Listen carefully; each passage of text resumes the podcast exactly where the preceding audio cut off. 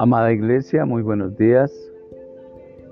Dios les continúe bendiciendo. Eh, vamos a tratar hoy una escritura que habla acerca del anuncio del nacimiento de Jesús. Está en Lucas 1, 26 a 35 y lo vamos a estar manejando a través de la traducción al lenguaje actual. Pero cabría hacernos una pregunta antes de entrar en, en el tema. ¿Cuál es la revelación de Dios? ¿Cómo Dios se revela a la humanidad? Jesús dijo a sus discípulos que el que le hubiera visto a él había visto al Padre. Cuando Él estaba con, ellos, con sus discípulos, pero hoy no lo vemos.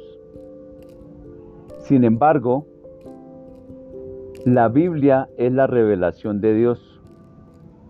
No en el sentido que Jesús haya dejado de serlo, sino que la Biblia es suficiente para todo ser humano que le quiera conocer. Luego que Jesús ascendió al cielo, y está sentado en el lugar de privilegio correspondiente. nosotros, por fe, aceptamos la Biblia como la revelación de Dios. El ser humano no necesita nada más, sino la Biblia para entender quién es Dios y todo lo que Él ha hecho. Eh, Lucas 1, 26 a 35 dice así. Cuando Isabel ya tenía seis meses de embarazo, Dios mandó al ángel Gabriel a Nazaret, un pueblo a la región de Galilea. El ángel llevaba un mensaje para una joven llamada María. Ella estaba comprometida para casarse con José, quien era descendiente del rey David. El ángel entró a donde estaba María, la saludó y le dijo, Dios te ha bendecido de manera especial. El Señor está contigo. María se sorprendió mucho al oír un saludo tan extraño y se preguntaba qué significaba eso.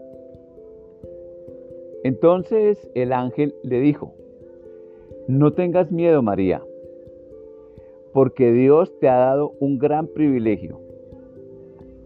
Vas a quedar embarazada y tendrás un hijo a quien le pondrás por nombre Jesús. Este niño llegará a ser muy importante y lo llamarán Hijo del Dios Altísimo. Dios lo hará rey como hizo con su antepasado David. Gobernará la nación de Israel para siempre y su reinado no terminará nunca. María le preguntó al ángel, ¿cómo pasará esto si aún no me he casado? El ángel le contestó, el Espíritu Santo se acercará a ti el Dios Altísimo te cubrirá con su poder. Por eso el niño vivirá completamente dedicado a Dios y será llamado Hijo de Dios. Eh, al establecer una línea de tiempo, podemos observar que entre la promesa de un Salvador en Génesis 3.15, o sea, entre el protoevangelio y su cumplimiento, como lo estamos eh, observando aquí en Lucas 1, 26 a 35, han transcurrido aproximadamente, aproximadamente 5.000 años. Isaías, en el año 780 a.C., menciona el nombre de Emanuel, que significa Dios con nosotros. Cuando todas las fichas de Dios han sido movidas por Él, obviamente, se evidencia el preludio de una acción continua y significativa de la tercera persona de la Trinidad, el Espíritu Santo, ante el advenimiento de la segunda persona de la Trinidad a la tierra, Jesús. Realmente Dios está con la humanidad en la persona de Jesús. El mismo precursor de Jesús, Juan el Bautista, tiene a su favor una estrecha relación del Espíritu Santo hacia él. Y obviamente que él responde a esa relación, aún desde el vientre de su madre. Eh, ahora el Espíritu Santo se acerca a María, quien queda cubierta por el poder de Dios, y ocurre el milagro de la concepción de Jesús sin intervención de varón alguno. Se observa a través de la escritura que no hay boda alguna para esta concepción, pues la misma María lo pregunta y el ángel Gabriel lo, lo aclara, como vemos en los versículos 34 a 35. Dice, María le preguntó al ángel, ¿cómo pasará esto si aún no me he casado? Y el ángel le contesta, el Espíritu Santo se acercará a ti, el Dios Altísimo te cubrirá con su poder. Por eso el niño vivirá completamente dedicado a Dios y será llamado Hijo de Dios. Entonces, con esto ya más claramente, vemos que de esta manera el nombre Jesús, que significa Jehová el Señor salva, ocupa el lugar de Emanuel, que es Dios con nosotros. Es decir, lo más próximo que Dios acerca a la humanidad es, a través de Jesús. No hay otra manera de acercamiento efectivo de Dios con la humanidad caída, sino a través de la encarnación de Jesús anotando que es un acto soberano de Dios. Eh, por un momento miremos Juan 1, 9 a 10. Dice, y la luz verdadera pronto llegaría a este mundo. Aquel que es la palabra estaba en el mundo. Dios creó el mundo por medio de aquel que es la palabra, pero la gente no lo reconoció. Esto para aclarar el concepto de que ese acercamiento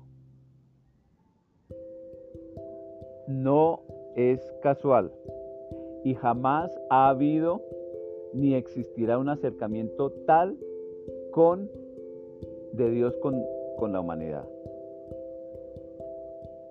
Entonces, la proliferación, digamos, de la acción del Espíritu Santo se nota en el Nuevo Testamento a partir de esta acción, de el, eh, el anuncio del nacimiento de Jesús, del anuncio del nacimiento de Juan el Bautista. Digamos que es el preludio, digamos como en una obra eh, musical. Se presiente, se palpa, se, se mira en el, en el contexto, en el ambiente, que algo extraordinario iba a pasar. Y efectivamente sucedió.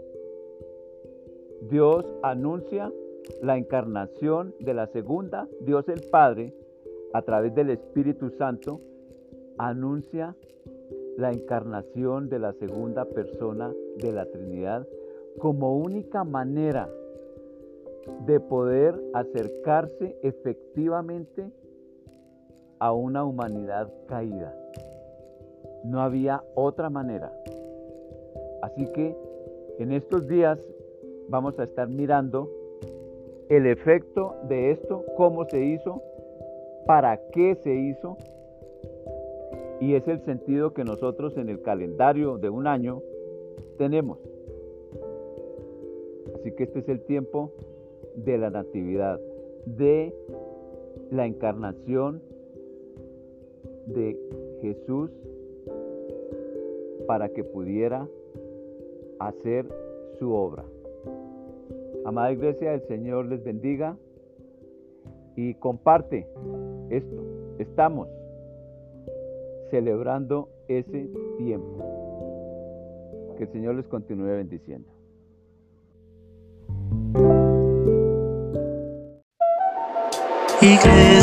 cristiana, Filadelfia la castaña, una puerta abierta en el cielo.